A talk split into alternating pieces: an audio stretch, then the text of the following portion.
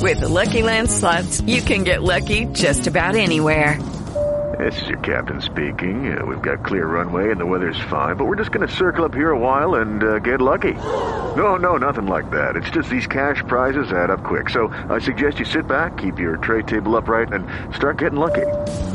Play for free at LuckyLandSlots.com. Are you feeling lucky? No purchase necessary. Void where prohibited by law. 18 plus terms and conditions apply. See website for details. Hello, it is Ryan, and I was on a flight the other day playing one of my favorite social spin slot games on ChumbaCasino.com. I looked over the person sitting next to me, and you know what they were doing? They were also playing Chumba Casino. Coincidence? I think not. Everybody's loving having fun with it. Chumba Casino is home to hundreds of casino-style games that you can play for free anytime, anywhere, even at 30,000 feet. So sign up now at ChumbaCasino.com to claim your free welcome bonus. That's ChumbaCasino.com and live the Chumba life. No purchase necessary. BGW. Void were prohibited by law. See terms and conditions. 18 plus. Buenas tardes, eh, estimados oyentes. Hoy es un gusto estar aquí con Antonio Polito, todo un referente con respecto a eh, los eclipses y, la, y una visión del aprendizaje de la astrología que genera con gran maestría. Eh, mi estimado Antonio Polito, bienvenido, muchas gracias por aceptar esta invitación, Antonio. Eh, gracias a ti, Juan Carlos. La verdad es que eh, me siento, me siento muy bien conversando con ustedes. Las cosas fluyen. Hablamos y nos entendemos. Eso me gusta. Sí. Antonio, es un placer tenerte como amigo, como compañero y como maestro. Eh, honramos tu trabajo, es muy valioso.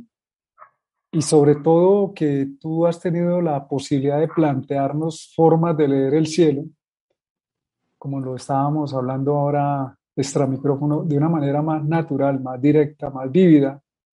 Y eso, esos aportes son importantes para no solamente la cultura astrológica, sino también para el proceso que estamos viviendo como humanidad que requiere un, una apertura y un salto de conciencia.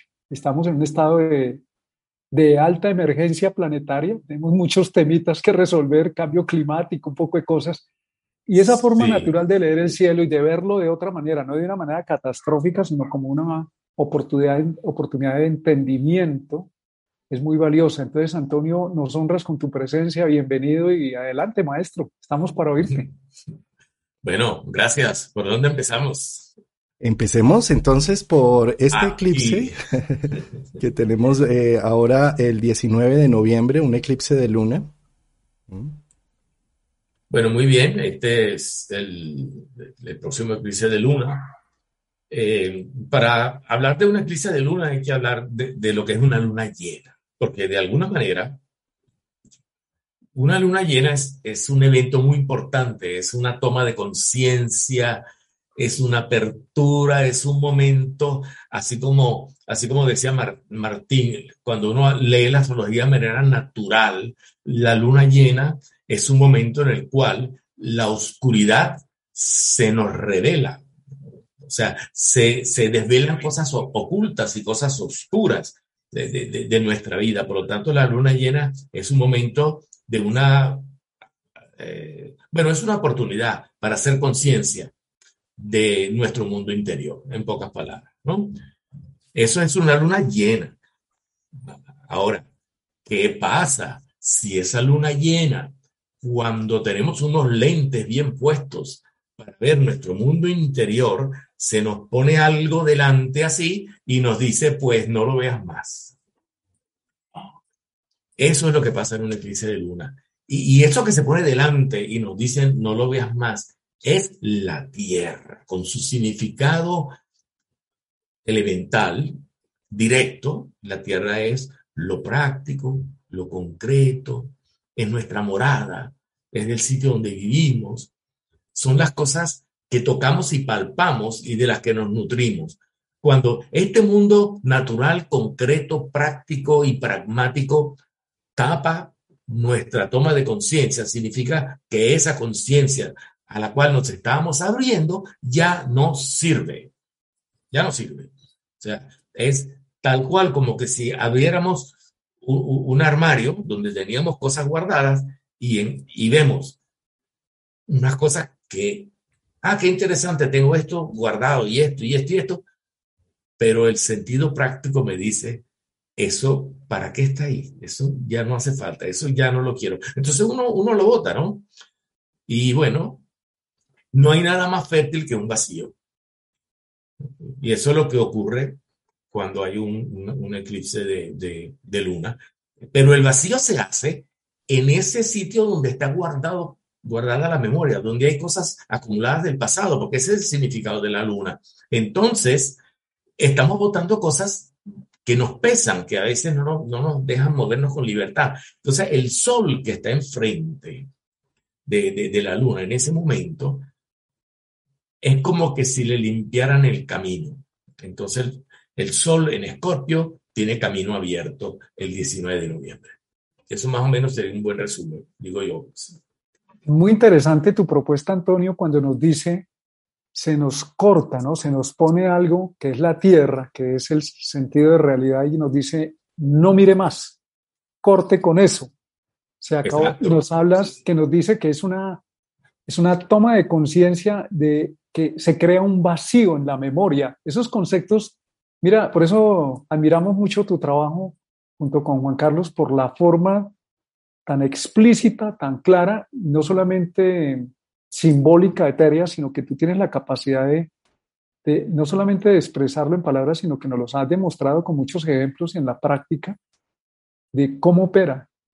¿Qué opinas, Juan, de, de, de esta versión de don Antonio? Bellísima, sí. Eh, lo que está precisamente mencionando Antonio de cómo se interpone la Tierra entre la, entre la luz que llena a la luna, por eso es una luna llena, llena de qué? De la luz del sol. ¿Y qué se interpone? Pues la Tierra, eh, por eso el efecto es empezar a ver la luna roja. Eh, y eso lo podemos ver a nivel simbólico en el, horóscopo, pues donde está ubicado el eje nodal. ¿sí? El eje nodal está marcando dónde va a haber esa interposición. Eh, en este caso, tener a la luna interpuesta por la Tierra, pues genera ese vacío, pero ¿qué lo está generando? La Tierra que es lo práctico, lo eficiente, lo concreto seguramente es una, un eclipse que está ayudando a definir temas y más como está en Escorpio, hacer unas depuraciones, unos, unos procesos de, eh, de que para qué me quedo ya enganchado con estas emociones o con estos sentimientos, Escorpio, y necesito hacer una evolución, una depuración. Sí, por ejemplo, eh, fijémonos en lo siguiente. Eh, si la luna eh, vamos a hablar de los escorpiones, ¿no? Vamos a hablar de los escorpiones. Entonces, la, la luna se eclipsa en Tauro, en el signo opuesto, ¿no? Entonces, la persona que es, que es escorpio eh, vive esa limpieza en el, en el mundo frontal, lo que, tiene, lo que tiene frente a sí. Entonces ahí entra la pareja, entra su visión del mundo, su conexión con los demás, entra la relación con socios, entran incluso las competencias, los retos, las enemistades, o sea, todo lo que se te enfrenta para bien o para mal, ¿eh? se limpia. Y cuando eso ocurre, la persona que es escorpio brilla más, porque su sol, como concluimos en, el resumen anterior, pues se le abre el camino. Entonces, para los escorpiones, esta es una oportunidad para dejar atrás cosas relacionadas con las relaciones. ¿Mm? Vamos a poner un ejemplo que alguien tenga, qué sé yo, terminó una relación hace tiempo y como la otra persona se portó mal con él, entonces guarda un rencor y entonces ese rencor, ¿sabe? Los rencores no son, no son buenos porque siempre nos, nos, nos impiden fluir con el sentimiento natural porque tenemos algo guardado ahí. Entonces, llega un eclipse de luna en, la casa 7, es decir, en el signo Tauro, que es el que está enfrente, yo tengo la oportunidad de ver esa situación que la llamamos rencor, porque tiene que, se caracteriza por el sentimiento del rencor. Eso es una cosa lunar, el sentimiento. Eso se ve porque la luna llena ilumina, pero la tierra que me dice, Mira, por razones prácticas, es mejor que tú te olvides de esa relación, apagues ese rencor, te pongas en paz contigo mismo y te abras a las nuevas relaciones que pueden aparecer en tu vida. Eso es un ejemplo de lo que podría ocurrir. Muy claro, Antonio, muy, muy, muy concreto, ¿no?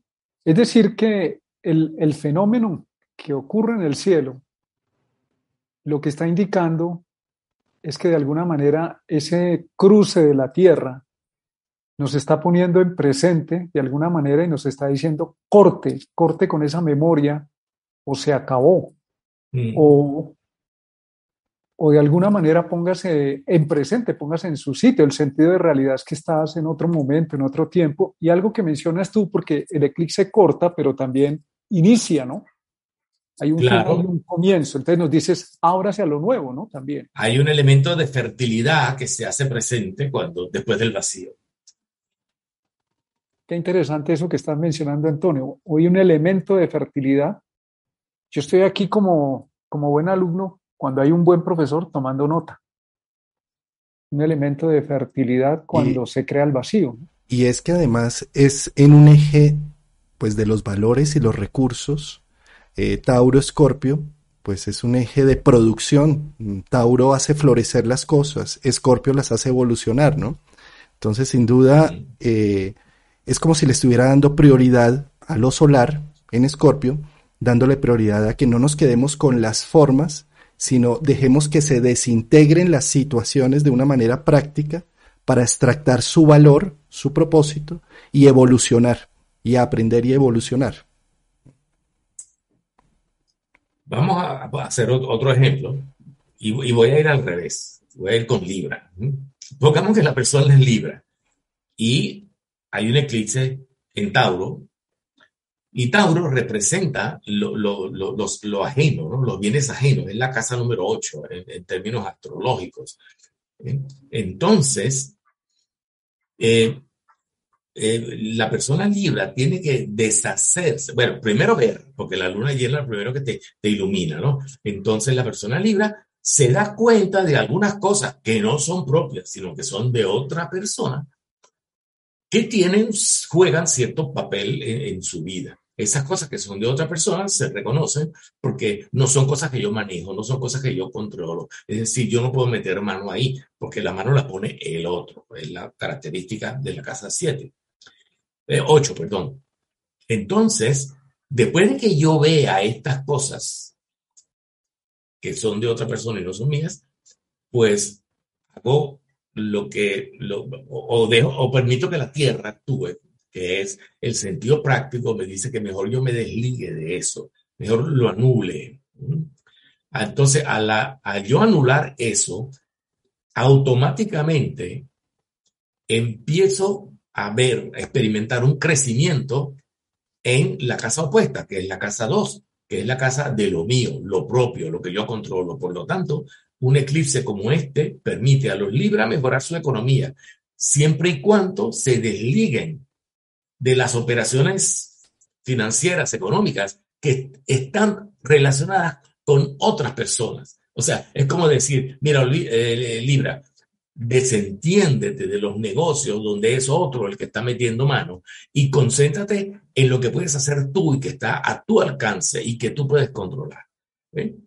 Y eso es positivo y es natural. Los eclipses de luna siempre son oportunidades positivas, son mucho más sencillos, cómodos que los, que los eclipses de sol. Eso es una cosa muy sencilla porque que se vaya la luna no hay problema. Todos los meses hay un día de luna nueva, no hay luna. Significa que lo oscuro es oscuro y lo claro es claro. Punto. En cambio, que se vaya el sol es una carencia de vida, de luz, de claridad, y es mucho más difícil. O sea, es, los eclipses de sol son más difíciles de trabajar. Entonces, bueno, este hace una diferencia clave. Eh, ahora que ya lo estás mencionando, pues podemos pasar a hablar un poco del eclipse de sol precisamente que vamos a tener el 4 de diciembre y del cual estábamos hablando ahora con Antonio, vamos a hacer un especial eh, eh, unos días antes, el viernes 3 de diciembre, eh, para hablar más específicamente de ese eclipse.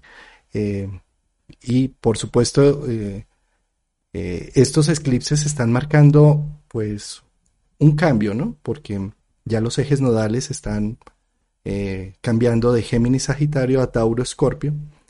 De ahí la importancia de los próximos eclipses del siguiente año y estos que están iniciando esa temporada, ¿no? Sí, este creo que es el último eclipse de, De Sagitario. Sí. Es el último de la tanda. Sí. Sí, señor. Y entramos en, en la etapa eh, Tauro. Tauro. Tauro. Escorpio. Tauro Escorpio. Sí. Bueno, eh, este es, este es el último, pero no deja de ser importante. Eh, se, caracteriza porque Marte va a llegar al sitio del eclipse antes que cualquier otro planeta. Esa llegada, exactamente esa flecha que está ahí, está mandada a hacer. ¿Ve? Esa, eh, la llegada de Marte al punto eclipsado eh, produce un segundo evento, un segundo evento que es, eh, vamos a decir, la reconstrucción del eclipse o la, o el despertar de- del eclipse o eh, la reconstrucción de algo que se ha vaciado. Pero, ¿cómo comienza esa reconstrucción? Bueno, si es Marte el planeta que llega ahí, pues comienza de una manera marciana. Entonces, ¿qué hace el eclipse de sol? Te quita la luz, te quita la energía. Eso le pueden pasar a los Sagitarios. Y los que tengan algún planeta ahí, o tengan el sol ahí, o hayan nacido cerca del 4 de diciembre, se podría decir desde el 1 hasta el 7 al 8 de diciembre, está muy cerca, les va a afectar el eclipse, van a perder vitalidad. Mm, Se pierde vitalidad, se pierde motivación, hay poca energía. Eh, pueden haber cosas que se pierden, así, eh, pérdidas de tipo concreto. O sea, puedes, perder un trabajo, puedes perder una relación, puedes perder un amigo, puedes perder un dinero, puedes perder un... Los, los eclipses se pueden traducir de, de muchas formas. Sin embargo, eh, los eclipses quitan para que tú repongas. Y vas a reponer bajo el criterio del primer planeta que llegue. Como llega Marte, significa que vas a reponer algo de una manera firme, de una manera decidida, de una manera eh, directa, frontal, y eso va a pasar el 30 de diciembre. Entonces hay una relación entre 4 de diciembre y 30 de diciembre. De manera que si, amigo Sagitario, si te sentiste débil o apagado con el eclipse cerca de tu sol, por ejemplo, si fuera ese caso, cuando llegue el 30 de diciembre, vas a estar al contrario, vas a estar muy decidido. En pocas palabras, te vas a divertir más el- la noche del 31 que la, que la noche buena. Eso sería algo así. Eh, Antonio, y como eh, Sagitario es un tema que tiene que ver como con el eje de la verdad, de los conocimientos, de la filosofía de vida, seguramente lo que se pone en pausa, eh, lo que queda en ese punto oscuro, van a ser unos temas más filosóficos, ¿no? Más de eh, lo que me da un sentido de vida. Es como si, como er- er- era el nodo sur el que estaba pasando por ahí, como si necesitara bajarle a mis dogmas y a mis visiones de libertad y de, y de visión espiritual individual para eh, dejar que lo nuevo eh, me permita abrir los horizontes, cosa que se va a ver más hacia el 30 de diciembre cuando llegue Marte allí a fertilizar ese punto oscuro, ¿no? Sí, exactamente. Lo has, dicho muy bien. Eh, al perder tu control, tu, no tu control, sino perder tu, vínculo con el, mundo espiritual de Sagitario, puede haber una cierta desorientación a nivel de pensamientos, de creencias, ¿verdad? Y, y bueno, esa es la oportunidad para hacer nuevos descubrimientos y, conocer nuevas cosas para que tu, tu fe se reconforte y se, bueno, se, la palabra adecuada sería se asuma con seguridad, la seguridad de Marte, Marte en Sagitario. La casa también a nivel individual donde ocurre ese eclipse y sobre todo si toca un planeta personal, se convierte el escenario puntual para esa persona o esa comunidad donde se va a manifestar de manera concreta esa situación. Y entiendo que al, al ser eclipsado el Sol, además es un eclipse total, no es un eclipse parcial, es un eclipse total de Sol, está hablando de desenergizar o cortar unos temas que vienen de atrás, dejarlos como están para permitir, como dices tú, nuevamente Marte tocará esa zona del eclipse y se va a energizar probablemente algo nuevo, ¿no? el impulso de Marte, la energía motor de Marte, propiciará, y esto es bueno saberlo para que los, las personas que tengan ese tipo de puntualidad en su carta de un planeta que coge ese eclipse, pues le está quitando energía a una serie de situaciones que seguramente vienen de atrás. Es bueno disponerse y también prepararse para de alguna manera volver a sembrar, volver a energizar esa nueva etapa de vida que allí comienza. Sí. ¿Cómo nos puedes aportar en eso, Antonio? Dinos, por favor. Gracias. Fíjate, eh, el hecho de que haya una, un vacío y una pérdida que es, es, es, vital, es energética, es decir, si tienes ese eclipse en la casa del trabajo, puede ser que tú pierdas el trabajo, o puede ser o que te despidan o que tú mismo decidas, pongas la renuncia, pues no quiero seguir trabajando en esto. ¿Mm? Y entonces, eh, bueno, quedas desempleado. Vale, está bien, perfecto, estoy desempleado.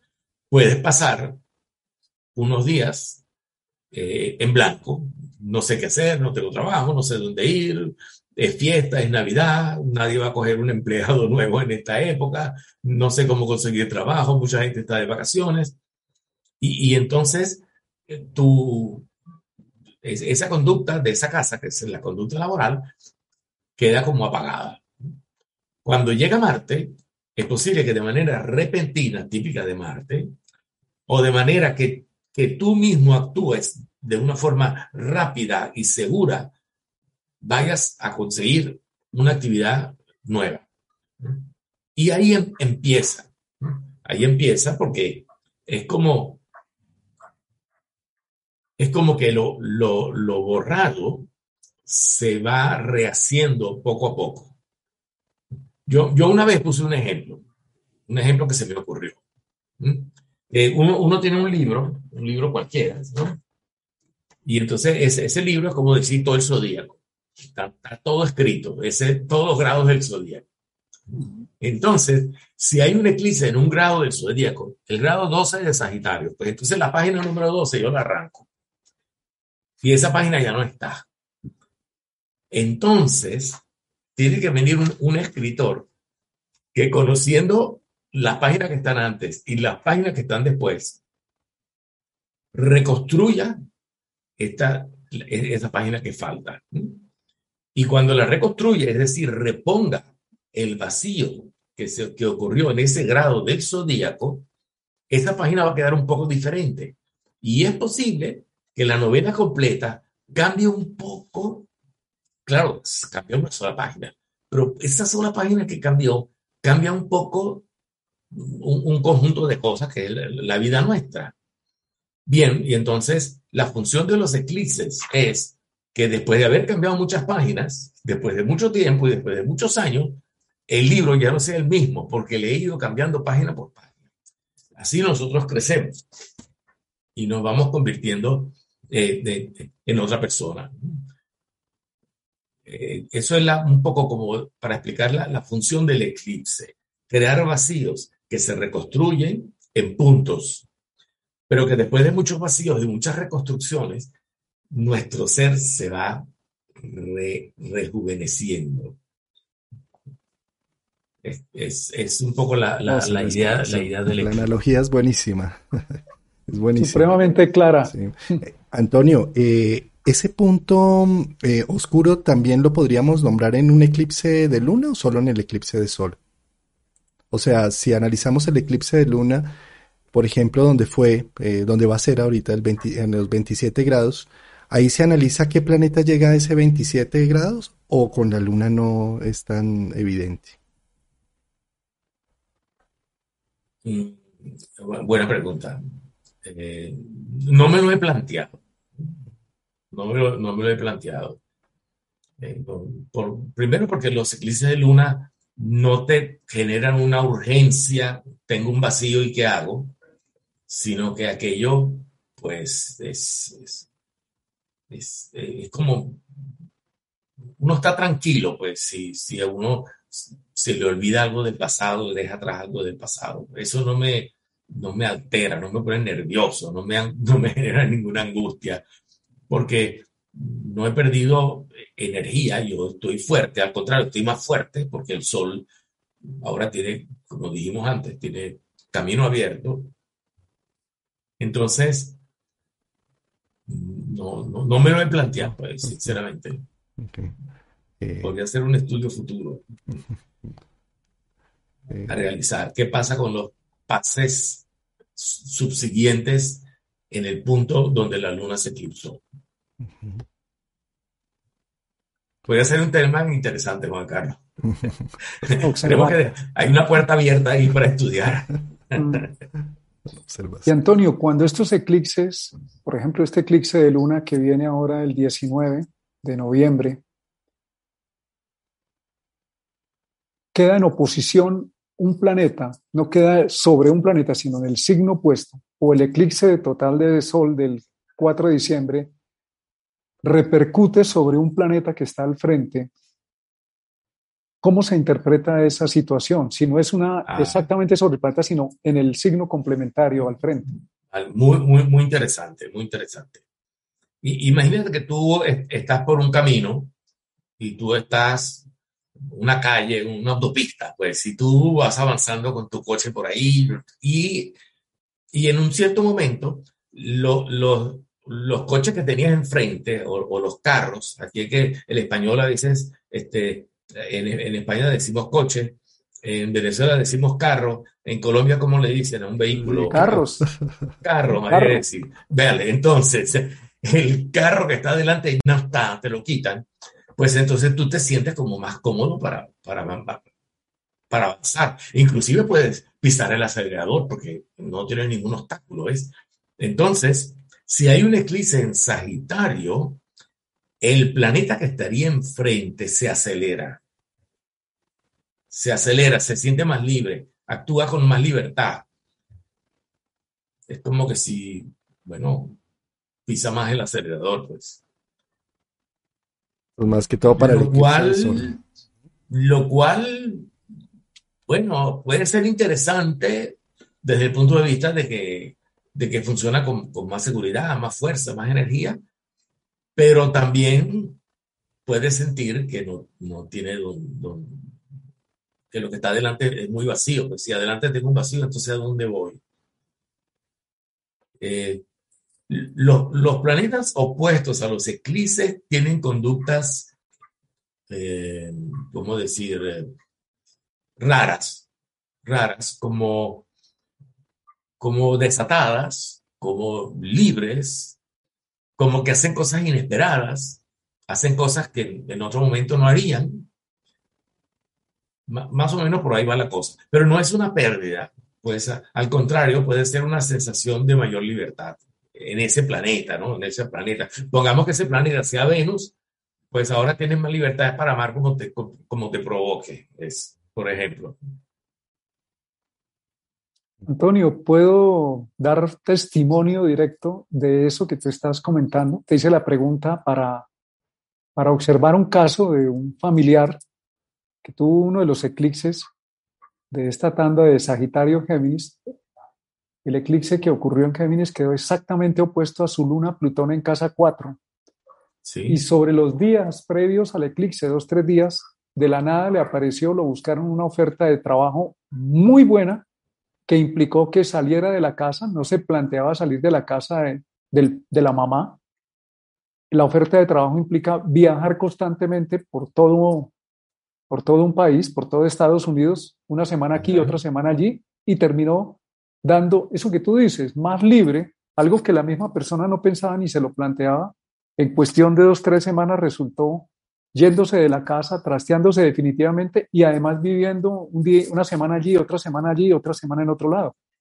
Eh, muy interesante tus observaciones naturales, como tú las llamas, que son muy, eh, como nos comentabas extra micrófono, está bien todo lo que se ha escrito sobre astrología porque son opiniones, son observaciones. Sin embargo, hay muchas más cosas que están en la experiencia directa, si se observan con debida atención, nos permite ver ese tipo de, detalles. Mira, yo no te había comentado el caso y puedo dar fe completamente del efecto de lo que tú, acabas de expresar. Y esto es una invitación para que nos quitemos el concepto bueno o malo de los eclipses, ¿no? Encima. mira, Martín, y, quítame la curiosidad, ¿esa luna Plutón estaba que en casa 9 o en qué casa? En casa 4, en Sagitario. Estaba en casa cuarta. Y, ah, en Sagitario, claro, Sagitario en casa cuarta. ¿Y qué vínculo tenía con la casa del trabajo? Con, era, tenía que ver con la casa 6 de alguna manera indirecta o, o casa 10. Bueno, tiene sextiles de planetas, Luna, Plutón en Sagitario en casa 4, al Sol, a Urano, Neptuno en casa 6, en Acuario. Tiene mm. unos sextiles y el eclipse se produjo en Géminis en oposición a ese luna Plutón. Y entonces activó la, lo que tú estás mencionando es muy interesante porque el eclipse lo recibe el planeta que está en oposición, luna Plutón, pero el sextil hace que la energía también, como en, la, en el billar, la carambola, ¿no? Se movilice hacia la, por mediación de la casa 6, que es el área del trabajo, se ve en la, en, el, en la necesidad de romper un miedo que era salir de la casa. Hey guys, it is Ryan. I'm not sure if you know this about me, but I'm a bit of a fun fanatic when I can. I like to work, but I like fun too. It's a thing. And now the truth is out there. I can tell you about my favorite place to have fun. Chumba Casino. They have hundreds of social casino style games to choose from with new games released each week. You can play for free anytime, anywhere and each day brings a new chance to collect daily bonuses. So join me in the fun. Sign up now at ChumbaCasino.com. No purchase necessary. BGW. Void were prohibited by law. See terms and conditions. 18 plus. Salir de, del hogar de paterno-materno y asumir su independencia, su autonomía. Ah, es como algo así como que esa luna, Plutón, en casa 4, al liberarse lo hizo sentir ciudadano del mundo. Sí, sí. Algo así. Es un familiar muy cercano y pude observar y conversar con él y un cambio de mentalidad fuerte, bastante importante. Y también incluso se presentaron las situaciones emocionales Luna-Plutón en esa familia que ah. aceleró el proceso también de que, de que diera ese salto, ¿no? Qué bien, excelente ejemplo. Está bueno para ponerlo en el libro. Te, ya después tú en el interno te paso puntualmente los datos completamente para ponerlo en el libro. Sí. Antonio, está muy eh, bueno. Una pregunta con respecto a las revoluciones solares. Si la persona tiene una revolución solar en pleno eclipse, eh, ¿cómo se interpretaría? ¿Cómo... Bueno, los eventos de, de la revolución solar eh, toman una vigencia más prolongada porque de, alguna manera se, se, trasladan a la vivencia del año completo. Entonces, ese eclipse va a ser mucho más significativo. Y no va a ser significativo solamente para los días cercanos a eso, sino va a estar presente durante todo el año. Es como cuando tienes un eclipse cuando naciste, entonces lo tienes presente toda tu vida y hay personas que tienen que vivir con, con esa, con, con, ese eclipse. Entonces tienen una tarea especial, es una especie de, bueno, la palabra karma aquí viene muy al, dedillo, ¿no? Es decir, karma es un trabajo que te toca realizar a lo largo de tu vida. En el caso de la revolución solar es un trabajo que te toca realizar a lo largo del año y no te vas a librar tan fácil. Entonces, eh, hay, muchos casos y varían, varían mucho. No, no sé de ningún ejemplo, no recuerdo ningún ejemplo en este momento, pero sí sé de personas que nacieron con un eclipse justamente cerca del nacimiento y la, la vida es, es, dura, sobre todo al principio. Son personas que generalmente tienen una vida muy dura de niño y a medida que van madurando, la vida se le pone bien. Inclusive son personas que pueden llegar a ser exitosas, pero los primeros años de vida pues, cuestan. Podríamos decir que es como si se viniera a trabajar en ese año sobre ese vacío que generó el eh, eclipse y Sí. su recompensa que es el planeta que siguió a ese punto. Entonces habría que hacer más énfasis en ese planeta que está recuperando ese punto de vacío, ese punto oscuro, ¿no? Sí, de, alguna manera ese, planeta es- se puede decir que es algo así como la herramienta con la que te vas a salir de ese vacío. Si llega Venus, pues a través del amor, a través de un ayudante, a través de una persona amiga que te ayuda, te reconforta. Si es Marte, es a través de una decisión personal, a través de, tu propia voluntad firme y decidida, sales de, de esa carencia, ¿no? Si es Mercurio, lo haces pensando, analizando, jugando, produciendo cambios, transformaciones, hasta dar en el clavo. Es decir, la naturaleza de- del planeta reactivador es el elemento que te, es tu principal herramienta para salir del vacío. Más o menos. Sería algo así. Perfecto. Eh, mirando un poco los eclipses que van por venir ya en el 2022, que van a ser precisamente Tauro Escorpio. Eh, Mm, el siguiente eclipse lo vamos a tener en abril, ¿no? Este eclipse está en conjunción con Urano. Por ejemplo, yo recuerdo mucho los años, los principios de los 80, 82, 83, 84, por ahí, porque hubo varios eclipses en conjunción con Urano, en conjunción y en oposición. Y ahora que esas personas que nacieron en esa fecha vienen a consulta, me he dado cuenta la cantidad de personas tan inteligentes, tan geniales y tan creativas que tuvieron esos eclipses cerca de su nacimiento. Es increíble. Y, no, tienen que haber nacido en el mismo sitio de- del eclipse, ¿no? Pueden ser de, de cualquier signo. Pero en esos años nacieron cantidad de personas muy, con mucha creatividad. Eh, el caso es que este es un eclipse así, conjunto a Urano, porque cuando se eclipsa el Sol y Urano queda sin Sol, entonces Urano que representa la mente, la conciencia, la capacidad creativa, la capacidad inventiva, el deseo de progresar, de ir hacia adelante, ¿no? Este, se vuelve más libre, más desatado. Entonces, lo que yo llamo planetas oscuros, ¿no? planetas liberados, planetas desatados. Estoy mirando aquí que yo tenía una lista de algunos casos, pero no sé dónde la puse, hermano. La verdad es que no la tengo a mano. En estos días estuve mirando personas nacidas cerca de, de- del mil- 1980 y algo, y conseguí, mira, es que lo tengo por aquí, creo que va a ser interesante ponerlo como ejemplo. Mira, aquí está, mira. Bueno, por ejemplo, eh, Mark Zuckerberg, el creador de, de Facebook, pues nació en el 84. Y algunas personas que colaboraron con él, como Eduardo Severín o Saverín, que es también un informático, nació en el 82. Eh, bueno, aquí hay otros que yo los anoté, pero no recuerdo quiénes son.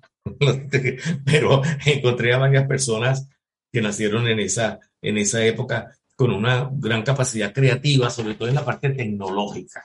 Entonces, los que nacen ahora, pues seguramente tendrán esa, esas habilidades. Ahora, ¿qué nos va a pasar a nosotros? Que vivamos ese eclipse donde Urano se convierte en un, planeta oscuro, pues que en la casa donde ocurre ese eclipse vamos a tener oportunidad de, inventar, de ver las cosas de una manera novedosa, de ir hacia el futuro, porque Urano lo que quiere es ir adelante. Urano quiere ir adelante. Es bien interesante. Urano y Acuario quieren avanzar. Eh, eh, miren, Le voy a poner un ejemplo que me parece interesante y ilustra un poco aquello de la interpretación natural. ¿eh? ¿Cuál es la época del año en que más queremos que llegue el sol? Caramba, la mitad del invierno. Invierno. ¿no? Es cuando hace más frío y cuando estamos impacientes porque estamos hasta aquí del abrigo y del suéter y de la bufanda. Bueno, sobre todo aquí en Europa, ¿no? Este, este, estamos así. Entonces, queremos que llegue por lo menos la primavera y, el verano mejor todavía. O sea, que el espíritu acuariano es de ir más veloz hacia el futuro. Entonces, eso está en Urano y está en Acuario. Entonces, lo pongo como ejemplo para indicar que la parte de la carta natal donde ocurre este eclipse que pone a Urano a trabajar a rueda libre, en esta parte de la carta natal, la casa que sea, si es la casa del trabajo, vamos a inventar nuevas formas de trabajar. Si es la casa del amor, vamos a buscar nuevas formas de expresar nuestros sentimientos hacia las personas que amamos. Si es en la casa de la profesión, vamos a intentar ir hacia una profesión de mayor actualidad, de vanguardia. Entonces, eso es lo, que va a traer este eclipse. Es muy interesante estudiarlo casa por casa. Lo que pasa es que como falta mucho tiempo, anótalo por ahí, podemos conversarlo cuando, cuando este eclipse esté cerca. ¿Mm? Es un eclipse que exalta la función uraniana. Y por supuesto, aquí el planeta activador es Venus. Es decir, que también hay algo de trabajar en equipo. Eso es, es Venus. Venus es el, planeta activador. Y más tarde Marte. Y es que ahí hay una curiosidad con ese eclipse y es que prácticamente Venus va a estar eh, en conjunción con Júpiter el día del eclipse y va a tener una participación también muy notable por esa misma conjunción, con esa conjunción Júpiter, Neptuno y Venus allí, ¿no? Y eh, en la teoría que nos muestra Antonio, aquel punto oscuro que generó el eclipse, que este va a ser el grado 10, el primer planeta que llegue a ese punto va a ser el que le dé como el que llene ese vacío. Entonces, Venus va a ser el primero que llega y después llega Marte a ese punto grado 10 de Tauro. Sí. Y, Venus es muy bonito porque es el regente de Tauro. Entonces, cuando llega, llega con toda su, capacidad de de embellecer y de, ¿sabes? La, parte taurina, taurina del, bienestar, de la buena vida, de las cosas bonitas, de las cosas agradables. Llega con esa energía Venus. Antonio, para la claridad para el público, para las personas que nos escuchan, el planeta oscuro es el planeta que está acompañando el eclipse, en este caso Urano, y significa oscuro no que sea malo, sino que queda muy libre, muy sin control, sin restricción, y tiene la oportunidad de expresarse plenamente. O sea que esto es algo muy bueno saberlo, porque es lo que tú me estás diciendo. Tenemos la oportunidad con Urano, con este eclipse, de crear, de desatar, de, darnos permiso a esa libertad creativa, esa inteligencia innovadora en la casa o área de la vida donde ocurre este fenómeno. Eh, el hecho de que sea oscuro es, interesante, es porque no, está el sol. Y como no está el sol, uno se siente como, como más libre. Qué sé yo, apagan la luz y entonces capaz que tú te metes el dedo en la nariz, pero si tuviera la luz prendida, tú no lo harías, ¿no?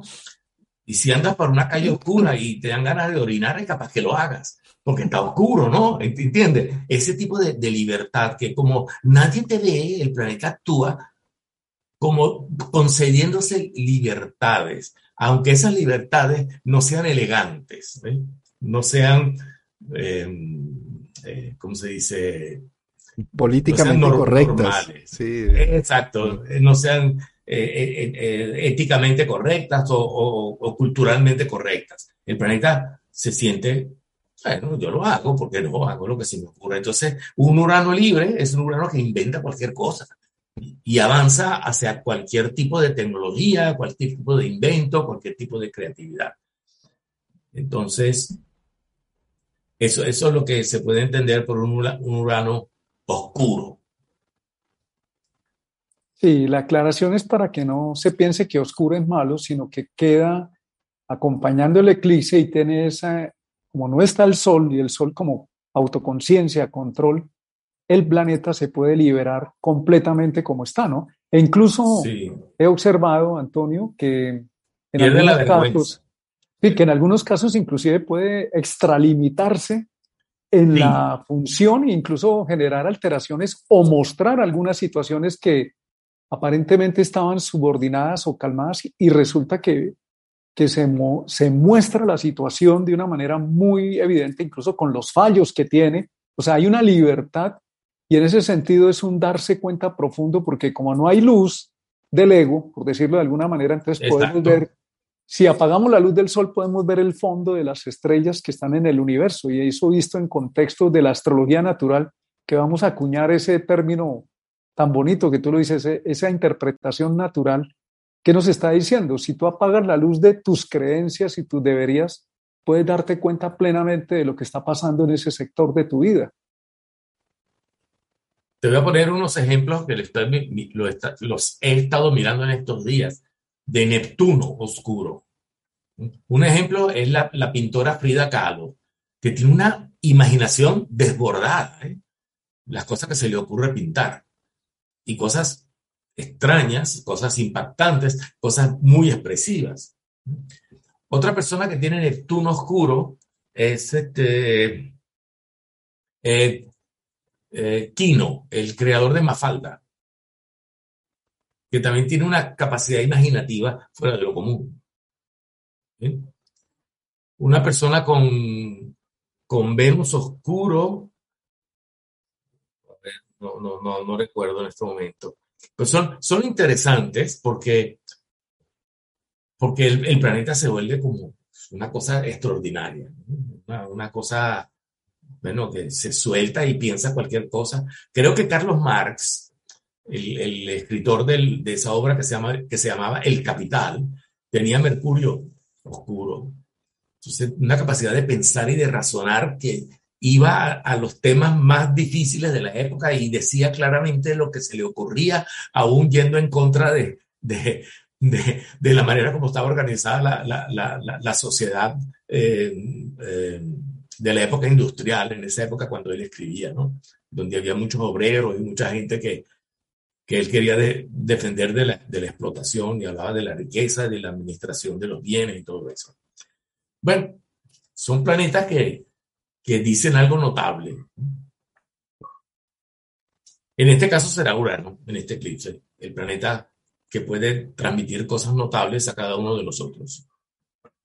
Hey guys, it is Ryan. I'm not sure if you know this about me, but I'm a bit of a fun fanatic when I can. I like to work, but I like fun too. It's a thing. And now the truth is out there. I can tell you about my favorite place to have fun. Chumba Casino. They have hundreds of social casino style games to choose from with new games released each week. You can play for free anytime, anywhere and each day brings a new chance to collect daily bonuses. So join me in the fun. Sign up now at ChumbaCasino.com. No purchase necessary. BGW. Void were prohibited by law. See terms and conditions. 18 plus. Y, por supuesto, el eh, eclipse va a ser el 30 de abril del 2022 y va a tener, eh, digamos, recarga en junio 5 cuando llegue Venus y en julio 20 cuando llegue Marte. Sí. Eh, quiero hacer una diferencia, por, si acaso es que hemos hablado de dos cosas a la vez, del eclipse con Urano oscuro, que nos va a afectar a todos un poco en la casa donde caiga, y el eclipse cuando está en el nacimiento. Las personas que, que, los niños, los bebés que nazcan en, en, en 2022, cercanos, en los meses cercanos a abril. Entonces, ya estas personas llevarán esa tendencia hasta de adultos. Y de ahí puede que salga algún genio. Eh, bien, mirando los, eh, el siguiente que tenemos es uno de luna, ¿no? El sí. 16 de mayo.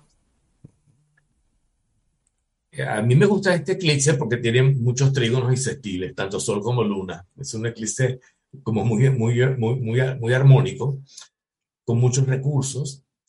Digamos que los puntos, el punto eclipsado, que es el de la luna, ahora estamos hablando de eclipse de luna, y eh, eh, en donde está el sol, que va a ser el, sol que se va a, a, sentir que tiene el camino abierto y limpio delante, tiene la cantidad de aspectos armónicos. Entonces, esto es un eclipse que va, que va a ser muy fácil.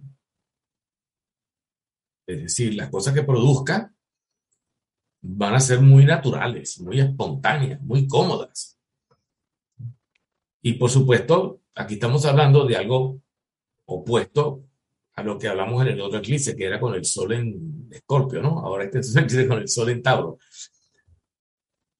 Pues eso lo que significa es que la luna eclipsada se eclipsa en Escorpio, que es un campo profundo, íntimo, de cosas muy, muy personales, de cosas que pueden estar relacionadas con, con amores o con vínculos afectivos bien arraigados en nuestro ser.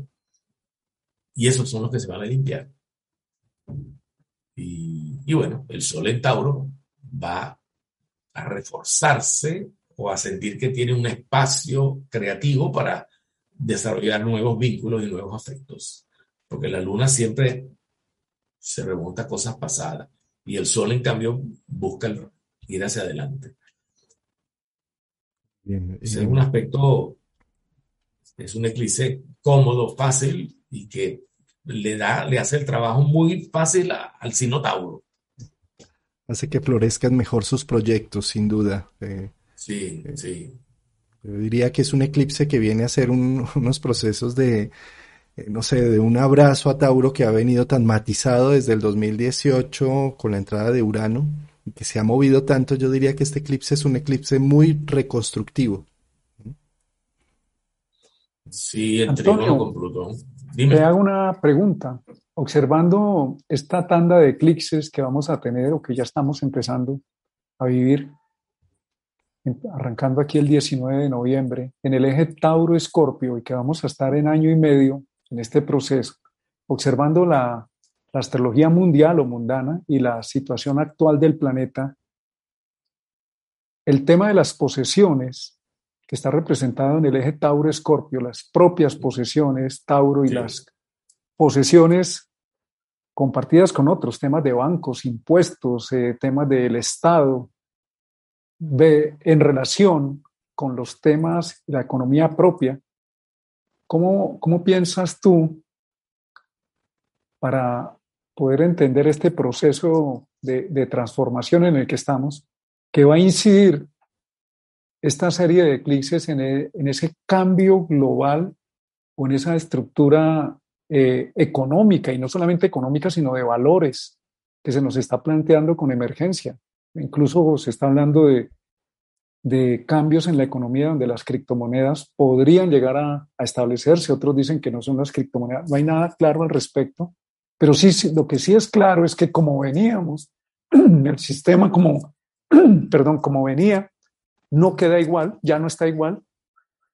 ¿Cómo piensas tú que en, en la astrología mundial o global puede, estos eclipses son esos cortes, esos cierres, ese no más con el pasado y esas nuevas formas que se van a implementar, incluyendo los valores éticos y, y la capacidad de entender cómo nos manejamos con, con los recursos de la tierra?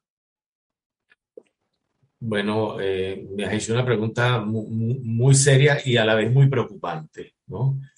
Porque se está alte- los eclipses alteran los dos signos que están uno opuesto al otro, Ta- Tauro y Escorpio. Por lo tanto, estos eclipses que van a ocurrir durante un año o dos, eh, cambian o, o movilizan o generan transformaciones en, en- en el campo e- económico. Sin embargo, hay una constante que es Urano, que va a estar siempre en Tauro.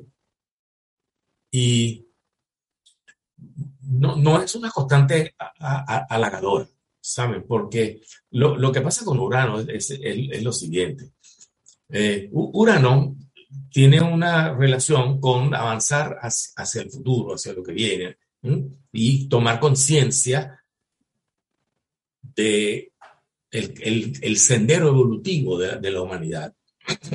Pero Tauro es un signo muy de interés, ¿no? De, de que me quedo solo con lo bueno, lo, lo valioso, lo, lo que yo le pueda sacar provecho. Entonces, Urano en Tauro está funcionando como que si en el mundo hubiese una tendencia mayor a inventar y a crear, pero apuntando eso hacia el provecho económico.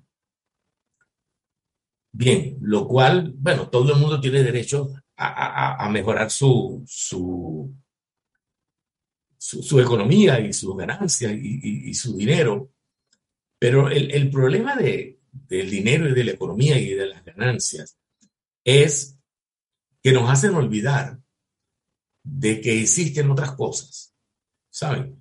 O sea, cuando una persona tiene bastante dinero, ¿ustedes creen que esa persona está pensando en la vida espiritual, en los sentimientos, en el amor, en las cosas que tienen que ver con, con cantidad de sentimientos positivos que uno pueda experimentar? E- Eso tiende a olvidarse. Es- Eso es lo, lo- lo malo de, de la riqueza excesiva, es que me conduce a la vida del, del placer y el bienestar y de un poder ficticio que uno siente que ha adquirido porque tiene más dinero. Eh, Es ficticio porque tiene, porque tiene límite. Eh, y, aquí quizás entramos en un terreno un poco hasta, hasta filosófico, ¿no? ¿Qué es más importante? ¿El mundo material o el mundo espiritual? Entonces, la persona que está me- metida en la parte material dirá, no, olvídate de lo espiritual, mira que el que, el que tiene hambre no, no, no puede pensar en la parte espiritual. Yo lo que quiero es comer todos los días y bien. Y en, cambio, ha demostrado la historia que muchas personas que han sido grandes hombres en el plano espiritual han rechazado la materia como una forma de alcanzar más rápido el progreso espiritual. Y eso, es- eso es paradójico, es interesante. Bueno, por, el, primer, el primer ejemplo es el, el mismo Jesús. Después está el ejemplo de San Francisco. Después hay, hay otros ejemplos. Hay un, en este momento no, me acuden a, la memoria. Buda era de una familia rica, pero decidió olvidarse de la riqueza y se sentó a meditar porque lo que él buscaba estaba más allá de ese mundo de, riqueza. Entonces, estamos entrando en, en otro, en otro plano, ¿no? En esta conversación. Pero demasiada creatividad en el mundo material nos hace perder un poco el contacto con el, con el mundo espiritual. Fíjense que Urano se exalta en Escorpio. ¿Por qué? Porque el futuro es cambio, pase lo que pase. O sea, para ir hacia el futuro hay que ir con valor, con decisión, sin miedo, a lo escorpiónico. Pase lo que pase, yo sigo adelante, con determinación. Y ya veremos ese futuro que nos trae. Pero si yo voy al futuro con ideas de que, de que vamos hacia el futuro, pero, pero siempre estoy midiendo mi bolsillo, ese camino es cuesta arriba. Y eso es lo que está pasando en este momento en el mundo.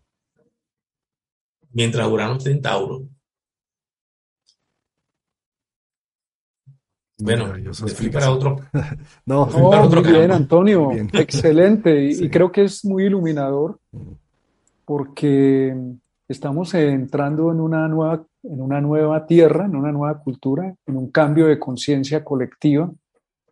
Y no podemos ignorar lo que está pasando, tampoco abrumarnos, sino entender que es un proceso que necesariamente tenemos que permitir, porque si no, la resistencia al proceso de cambio eh, genera sufrimiento. Lo crítico de, de una crisis no es que se presente una oportunidad de cambio o una encrucijada, o como dicen los en griego antiguo, crisis significa tiempos de cambio. Lo crítico de una crisis es la resistencia y, y si hay resistencia hay sufrimiento, que es el sufrimiento tiene que ver es con las creencias personales que tenemos sobre lo que debería ocurrir y la inflexibilidad que tenemos para entender lo que se nos está pidiendo en un momento dado. Entonces, te agradezco mucho personalmente la, la opinión que nos has dado, es esclarecedora y, es útil para este momento que estamos viviendo como seres humanos y como comunidades y, y también como individuos. Muchas gracias, Antonio. Bueno, eh, gracias a ustedes por darme esta oportunidad y veremos qué nos trae Urano en Tauro. Vamos a ver si cuando pase a Géminis sea un poco más divertido y más, eh, más liviano y más... eh, eh, yo digo que Urano en Géminis es, eh, eh, es, es variado, es juguetón, es como más alegre Urano en Géminis. Ura- Urano en Tauro lo veo muy centrado en la inventiva dirigida solamente a lo económico. Bien, veo que estás pasando una cantidad de... Ahí les estoy, eh, mientras Ah. tanto, mostrando a nuestros oyentes eh, los libros de Antonio Polito. Se consiguen en Amazon, ¿verdad? Sí, sí. Eh, Quiero recomendar un poco el- el- este calendario porque es el primer año que sale. Hace muchos años lo, lo estuvimos haciendo mi esposa y yo, este es un trabajo conjunto. Hace muchos años lo, lo hacíamos y lo dejamos de hacer y ahora en el 2000 2022 este, estamos reiniciando esta, esta actividad pues, de publicar unos calendarios que lo pueden pedir por Amazon. En el, eh, en el video de YouTube, en la parte eh, de la descripción del video, encuentran los enlaces. El, enlace de dónde conseguir este calendario, enlaces a los libros también, y enlaces también tú tienes un curso, ¿no? Un curso en línea. Tengo curso en línea, un curso básico de la A a la Z, donde todo sobre astrología, y tengo unos cursos para astrólogos, son unos cursos más profundos de formación avanzada. Ahí están los datos. Eh, quisiera también que utilizaran este correo que, donde, donde dice ampliación para astrólogos, abajo dice adalia.astocongres.net, ¿no? Que utilicen ese, ese, ese correo que está ahí para obtener información sobre el Congreso porque el banner del Congreso no, no lo tenía y no, no, te lo pude pasar, Juan Carlos. Pero bueno, es importante que, que sepan que el- es- va a existir este Congreso y en ese, en ese correo pueden pedir información o solamente poner Astro Congres en, en internet y les puede salir el Congreso que va a ser ahora. ¿Cuál era la fecha? En Del noviembre. 24 al, Sí, de, 24 al 30 de noviembre. ahí vas a estar tú como ponente, ¿verdad? Sí, voy a estar como ponente y también voy a dictar un taller, pero va a haber mucho más, ¿eh? Es bueno que entren y vean todo el programa, porque hay cantidad de actividades. Bueno, pues maravilloso, Antonio. Nos vemos entonces el próximo 5 de, de diciembre a las 10 de la mañana hora Colombia. Vamos a hacer el live. Ah, un mo- un momento, un momento. El 3, ¿no? El 3 de El diciembre. 3. Ah, sí, El disculpa. día anterior, porque el eclipse es el 4. Sí, sí, sí. Nos vemos ahí, claro que Sí, es que lo, lo anoté aquí. Sí, discúlpame. Nos vemos entonces el 3 de diciembre eh, y para hablar un poco más en detalle del eclipse solar. Muchas gracias, Perfecto. Antonio, por tu Gracias a tiempo. tu Y bueno, hasta entonces. Antonio, muy agradecido con tu eh, generosidad, tu conocimiento y siempre eres bienvenido en este espacio. Muchas gracias. Y Juan, muchas gracias a ti, hombre. Nos vemos entonces. Esta noche no hay live con Martín porque lo hicimos a esta hora. Sí. Es decir, que hoy hicimos un cambio uraniano pre-eclipse. Eso. Alteramos el orden que traíamos. Sí. Muy bien, muchas gracias y nos vemos